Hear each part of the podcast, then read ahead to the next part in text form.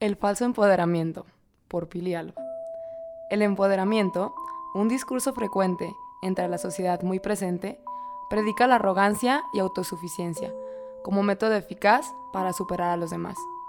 Sin embargo, se les olvida que el enfoque está equivocado, que el empoderamiento no viene de la competencia, sino del mejorar el ser en potencia.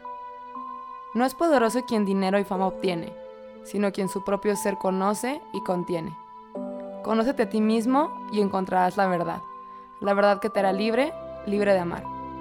El verdadero poder consiste en dominar tus pasiones, conocer tus emociones y sentarte a dejarlas fluir, analizarlas y canalizarlas, como quien se sienta a ver un río existir, sin necesidad de frenar su corriente, se deja llevar por el presente y de su cauce aprende consciente.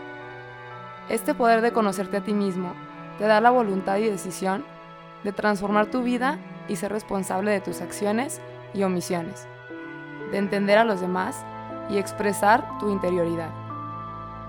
Cuando consigues este empoderamiento, cobra sentido la libertad sin límites, el crecimiento constante y el desapego en tus relaciones. Ya no necesito de otro para brillar, pero tampoco soy un ente aislado que prescinde de la ayuda de su hermano. El reto es conectar sin depender, empoderarte sin opacar o empequeñecer, amarte en tus errores, heridas y logros, compartir tu proceso con otros, humanizar y tocar el dolor del roto. Pues en esta vida todos necesitamos de esa mirada, compasiva, desinteresada, empoderada. En esto radica el empoderamiento. Soy porque decidí renacer de mis errores y equivocaciones de otros.